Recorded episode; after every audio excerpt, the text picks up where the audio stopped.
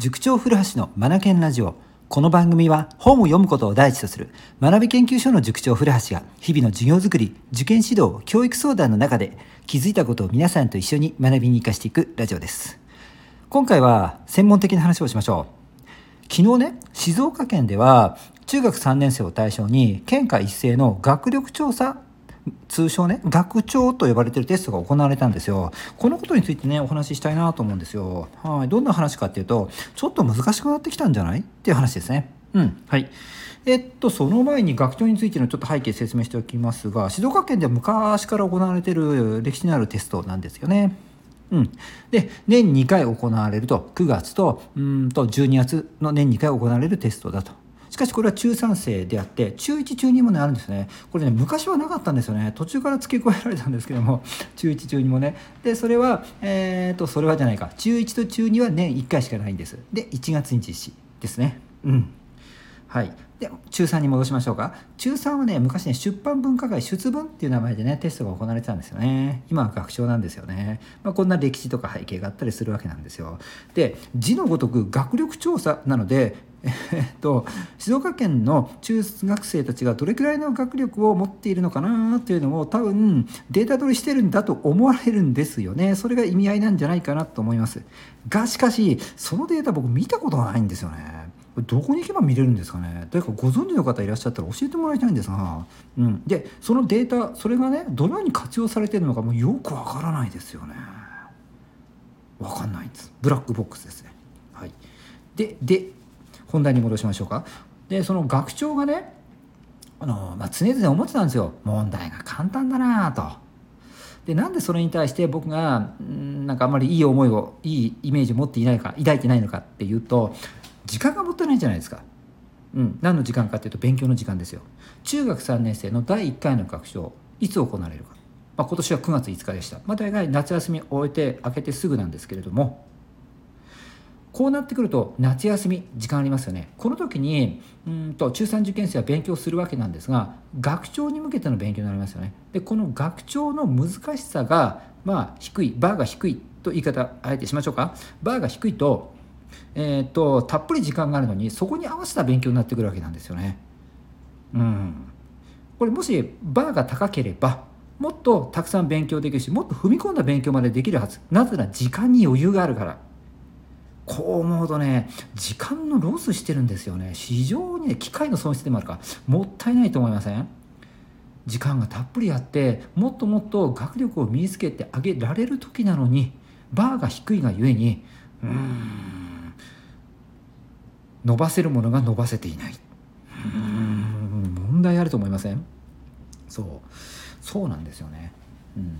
え先生ちょっと待って。学長と高校入試って何か違いあるの？関係性は？とかって、ね、思われる方もいらっしゃるでしょ。うこれがね学長と、えー、高校入試の問題は全く関係がないんですよね。それで、えーと、問題の質も全然違うんですよね。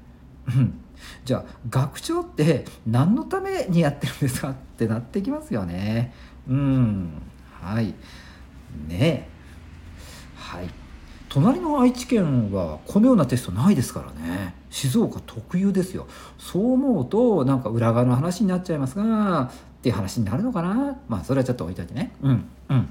でえっ、ー、とせっかく中3生がねうんと目標を定めて、えー、夏休み勉強するわけだからもっとバーを上げましょうよと。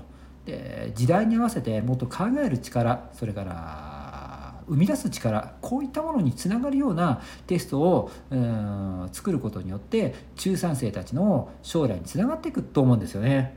うん、この観点でね学長作ってもらえたらなと思うんですよね。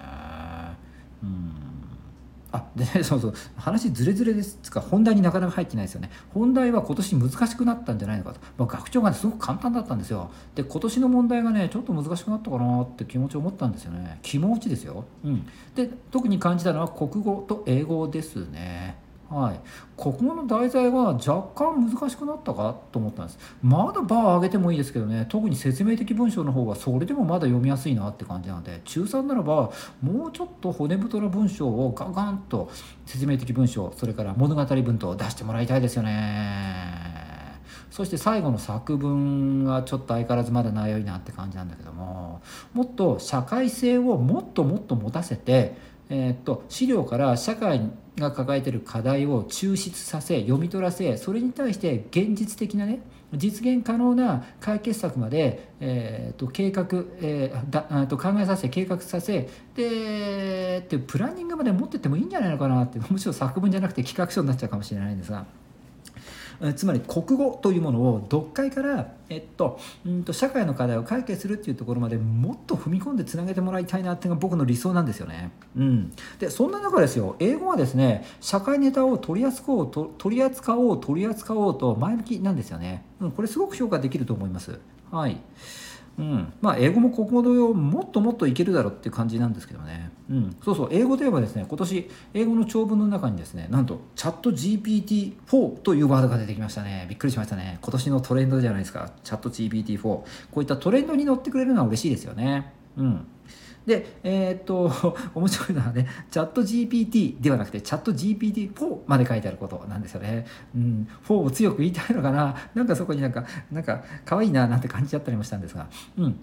長文自体の問題は、チャット GPT の生成型 AI をはじめとした、えー、っとこういった便利なテクノロジー、IT 関係のツールね、こういったものが普及していって、る世の中について、えー、の利便性についてね語られてた内容だったんですよね。うんはい、これももうちょっと踏み込んでもいいかなと思うんですよね。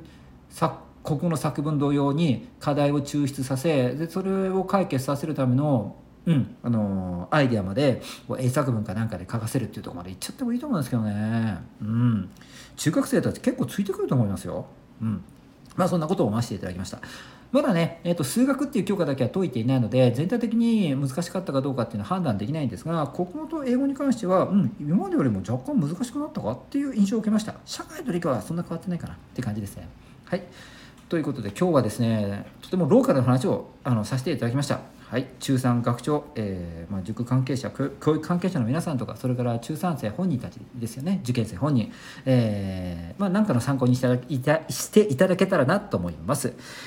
中3受験生に関してはこの後各学校で行われる定期テストが目標になってくるし、ね、でその後また2回目の学長があるのでそこに向けてっていうことでだんだんね、あのー、勉強の量を増やしそれから深さもつけてってもらってね、うん、あの中3受験生って本当に学力高める知識それから考える思考力こういったものを身につける鍛える絶好の機会ですのでいっぱい勉強してもらってなんかたくましい大人へと近づいていってもらえたらなと思います。